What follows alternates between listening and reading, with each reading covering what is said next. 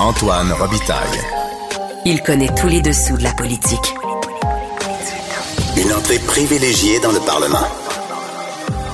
Là-haut sur la colline.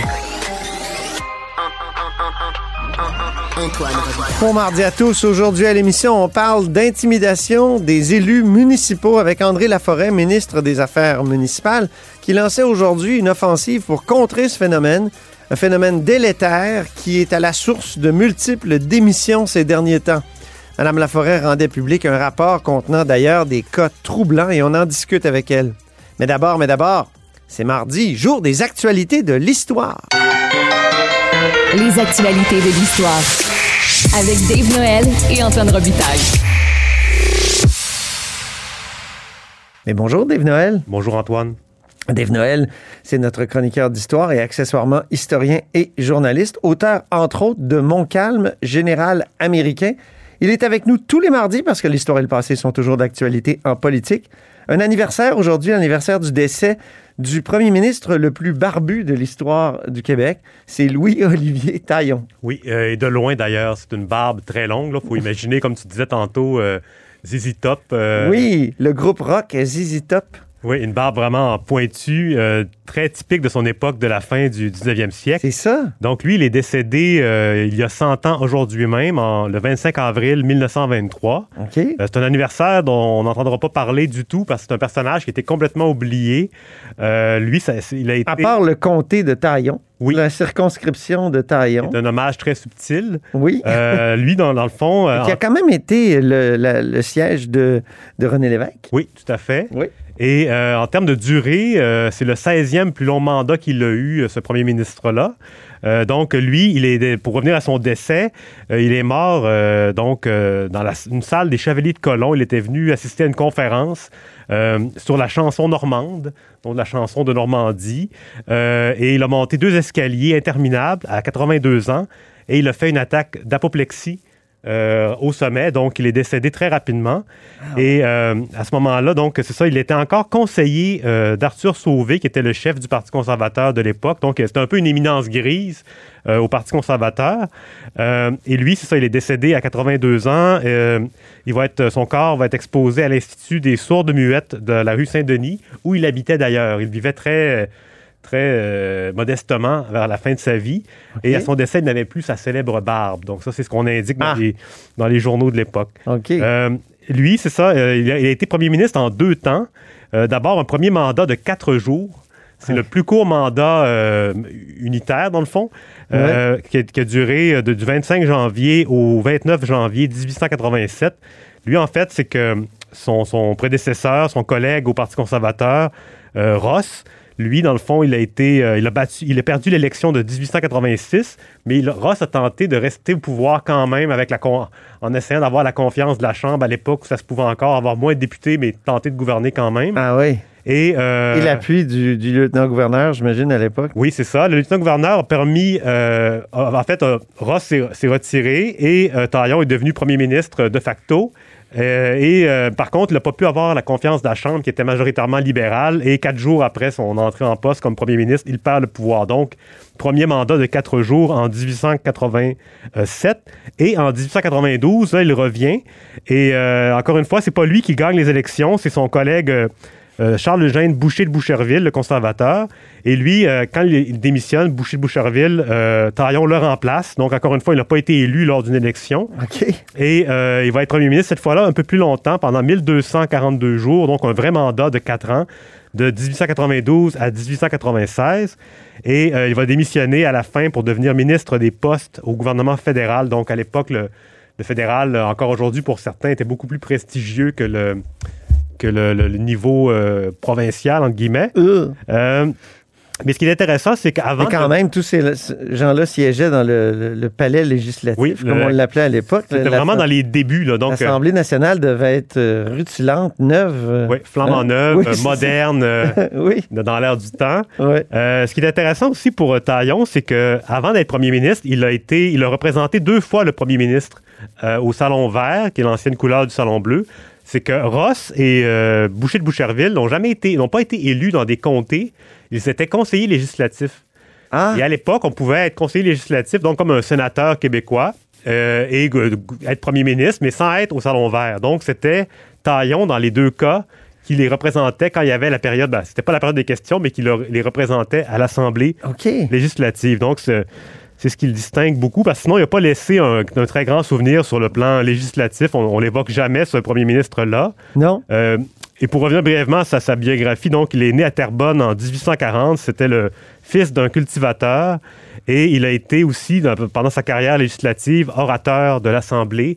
Donc, euh, ce qui est maintenant devenu le poste de président de l'Assemblée nationale aujourd'hui. Euh, Parce qu'il a été président, il a son tableau à oui, quelque part. exactement, j'y venais. Donc, c'est ce qui a permis à, à Taillon d'a- d'avoir son, son grand portrait, son grand tableau dans la galerie euh, qui, qui est, qui est consacrée aux anciens présidents.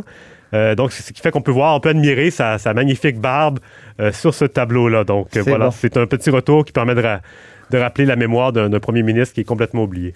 Deuxième sujet maintenant, tu veux nous parler de l'émission Décoloniser l'histoire. Euh, dans sa saison 2, on s'est arrêté sur le fameux McGill français, une manifestation qu'on connaît bien, toi et Oui. moi, parce que quand on a fait la série documentaire Le Dernier Felkiste, on a évidemment s'est penché sur la vie de Mario Bachan. Or, Mario Bachan, c'était un des organisateurs de McGill français. Oui, et ce qui était. Ce qui est En étonnant- 1969, si je dois, dois Oui, préciser. oui c'est ça. Donc, c'est une émission qui est, qui est diffusée directement sur le web. C'est la saison 2. Euh, Il n'y a pas beaucoup d'émissions d'histoire au Québec. Il faut, faut les, faut les souligner quand on les voit passer. Ben oui. Euh, Celle-là, elle est animée par Vanessa Destinée et euh, on a différents sujets abordés. Et dans cet épisode-là, donc, qui est disponible depuis euh, la, la mi-avril, on traite vraiment de McGill français, qui est à l'époque était une manifestation de référence. Depuis, on a eu le printemps érable qui a battu tous les records de, de, de- de manifestants. Mais à l'époque, Participants, de ouais. participants, mais à l'époque, 10 000 personnes dans les rues de Montréal, c'était énorme, c'était considéré comme jamais vu. Euh, et dans l'émission, on rappelle bien que, euh, donc, en 69, on est juste au moment de l'arrivée des cégeps qui remplacent les collèges classiques. Euh, donc, dont le fameux collège Sainte-Marie qui était au centre-ville de Montréal. Et donc, une arrivée, il y a une arrivée massive de- de- d'étudiants des cégeps. Donc, ça permet de démocratiser l'accès euh, au collège et éventuellement à l'université. Par contre, on a seulement, a deux universités anglophones, mais on a une seule université francophone à Montréal, qui est l'Université de Montréal. Et McGill français s'inscrit dans ce mouvement-là. Donc, on veut ouvrir les rangs de ce- cette chasse gardée anglophone aux francophones. Et dans l'émission, on rappelle qu'à l'époque, euh, dans le fond, les anglophones représentaient 17% de la population québécoise, mais 42% des étudiants universitaires, donc presque la moitié. Et ces universités-là recevaient euh, 30 ces étudiants-là, en fait, recevaient 30% des bourses d'études qui étaient attribuées.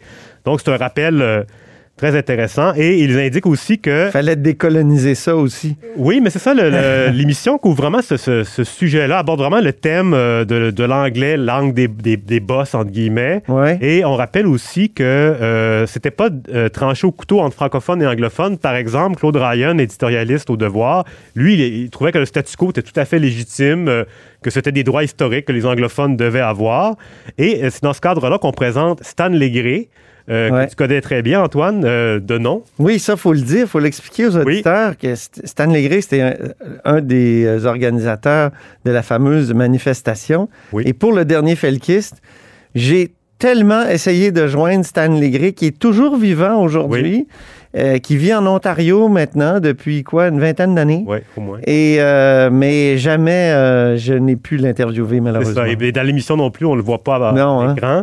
Euh, et d'ailleurs, on peut écouter un petit extrait où on présente justement ce volet-là euh, par, par rapport au- à l'importance de euh, la présence d'anglophones progressistes dans le camp francophone et inversement.